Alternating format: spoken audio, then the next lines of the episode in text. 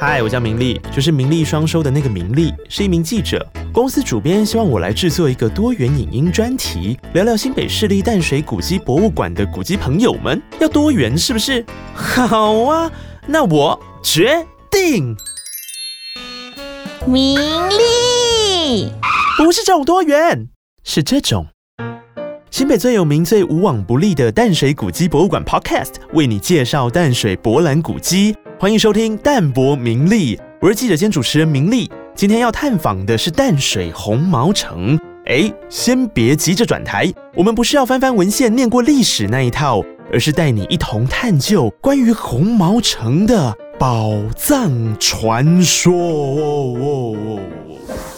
过去战争时期，人们很喜欢挖掘地道，除了运送物资，更重要的是有一些宝藏也会埋藏其中。位在淡水的红毛城建立至今大概快四百年，一直以来都有一项传说，那就是在淡水红毛城的地底有一条秘密隧道，它能从淡水直通基隆。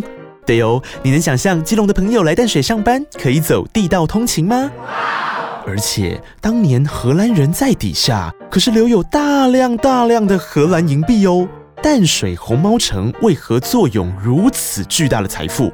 为什么偷偷当有钱人？又为何政府如今不愿开挖确认呢？究竟事实为何？马上来听今天的神秘调查专题报道。时间回溯到一六四二年，荷兰人北上，在淡水河口建立了安东尼堡。Yup，就是 Antonio。由于当时的人习惯称呼荷兰人为红毛，荷兰人居住的城堡就被称为红毛城。在往后的日子里，红毛城经历正式清帝国、英国、日本、美国、澳大利亚等等政权，最后才在一九八零年回归现在政府的管辖。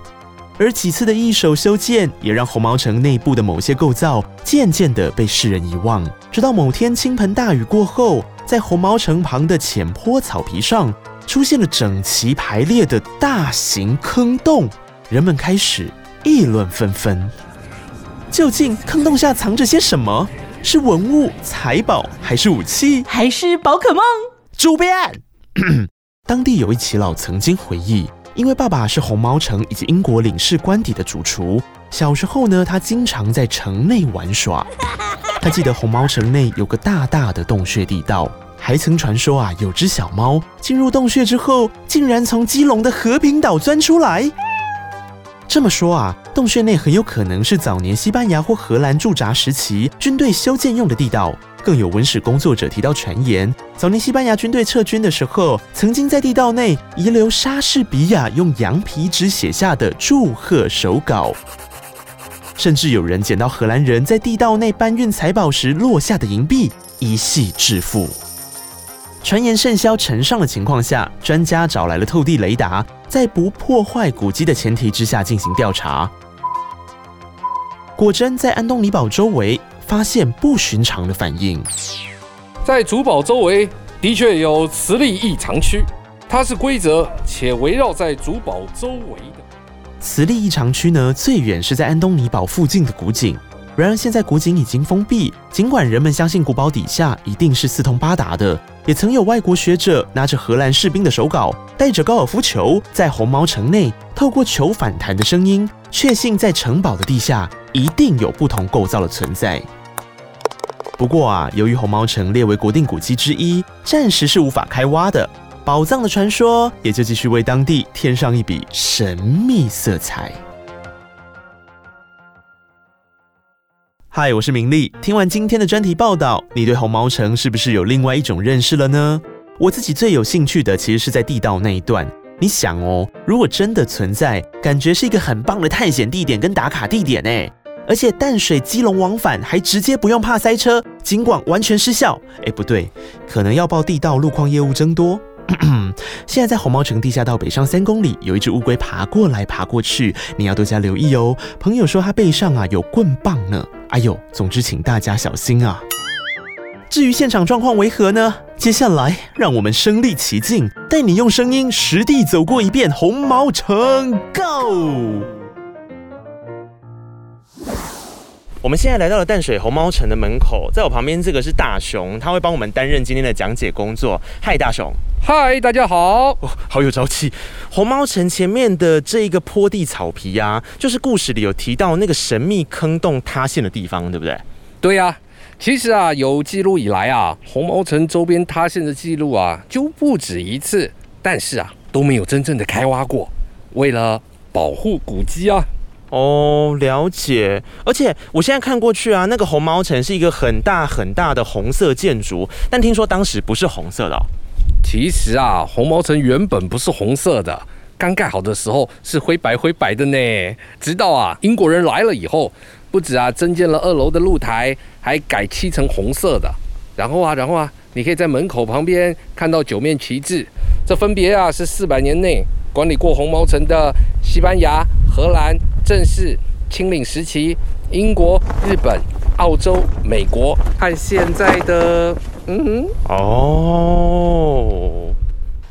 哦，所以其实他从这边侧边走进来之后，就可以进入到我们里面这边。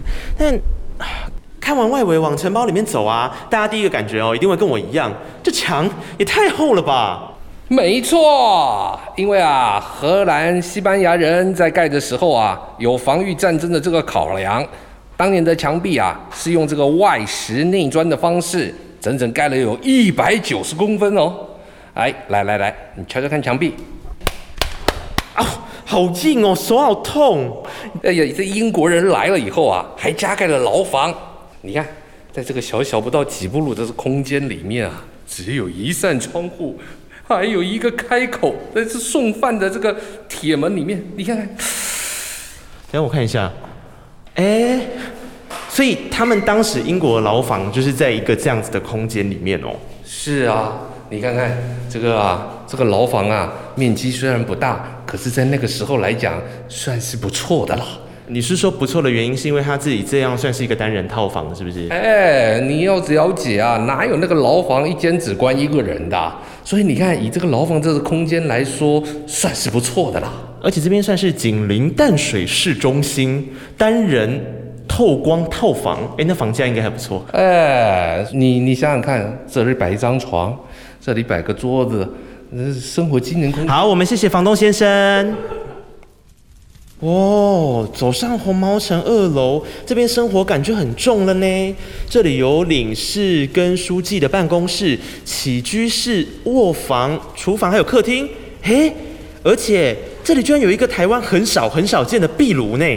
嘿，盖壁炉啊，是因为淡水冬天很冷的原因，哎，知道吧？全台淡水最低温，所以啊，这个除了可以除湿、维持环境的干燥之外啊，哎，你看看这旁边还有一台焚化炉，是拿来专门销毁机密文件专用的、所以壁炉旁边还有焚化炉啊，这么多炉，这表示红毛城除了处理外交之外，它的其他功能也蛮齐全的喽。没错，但是后来啊，事情真的是越来越多，所以呢，就在旁边盖了一间英国领事官邸，让更多的人员可以进驻在这里。哦、就是现在在红毛城旁边那一栋就对了。嘿呀、其实距离很近啊。哦，下班了就马上回家睡觉的概念喽。哎，为什么会有保险柜啊，大雄？嗨呀，说到这保险柜，都不得不说一下，在我们红毛城这里啊，有两个保险柜，一大一小。大的呢，诶，已经打开过了，哦里面没什么东西。嗯小的，就你现在看的这个，嗯，从来打不开过。什么？没办法强行破坏它吗？哎呀，这老东西啦，不能强行破坏啊，啊，万一里面的东西价值连城怎么办？那就静待有缘人能够把它解锁，但是太难了。为什么啊？哎，不过它看起来的确是构造蛮复杂，而且感觉就是封死了，没错啊。是，所以我们就看哪一天吧。反正就是保持神秘啦。嗯，好好好好好。哇，走进这个英国领事官邸，整个就像高级饭店一样高级耶。这个我在猜，附近应该是很好拍的完美景点哦。你现在看到的这些家具啊、装潢啊，都很高级哦。其实啊，当年英国人撤走的时候，通通都搬走了，呃，那现在这个是是参考维多利亚时代风格还原的。我们还到处找很多的古董家具，啊，所以他们什么都没留下哦，也太荡生了吧？嗯，还是有啊。你看这个客厅啊，餐厅的地板啊，这个进口的拼花地砖，拔不起来，所以带不走还有墙壁上的壁炉，啊，一样是拔不起来还有天花板上面英国百年老品牌电扇。啊，就一样是拔不起来，带不走啊。呃 而且等一下，我看到的是伊丽莎白吗？是是是，这是现在的英国女王伊丽莎白啊。你不要告诉我当年的时候就是她在做女王喽，当然不是啦，这个是现这样就有点太 creepy 喽。哎，没有了，我们是以示尊重啊，因为重现当年嘛啊的那个感觉。那其实在这个时期，应该放的是上上一任的那个女王嘛，应该是维多利亚女王。对嘛，所以我一开始没讲错嘛，是维多利亚嘛。你看，记者还是有念书的好不好？但至少我们可以透过当时遗留下来的文物，去推断当时的环境还有生活的氛围。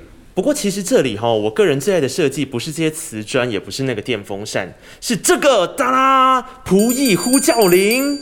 没错，十九世纪啊，英国是有所谓的主人和仆人的阶级生活制度。因为啊，英国领事官邸啊有很多的大房间，为了方便呼叫仆役，官邸啊就在这里装设了随抠随到的服务铃。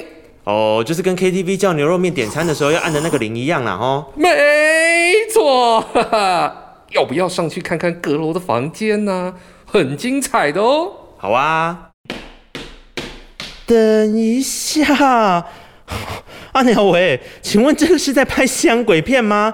楼上这些摆设，好，呃嗯，好精彩哦。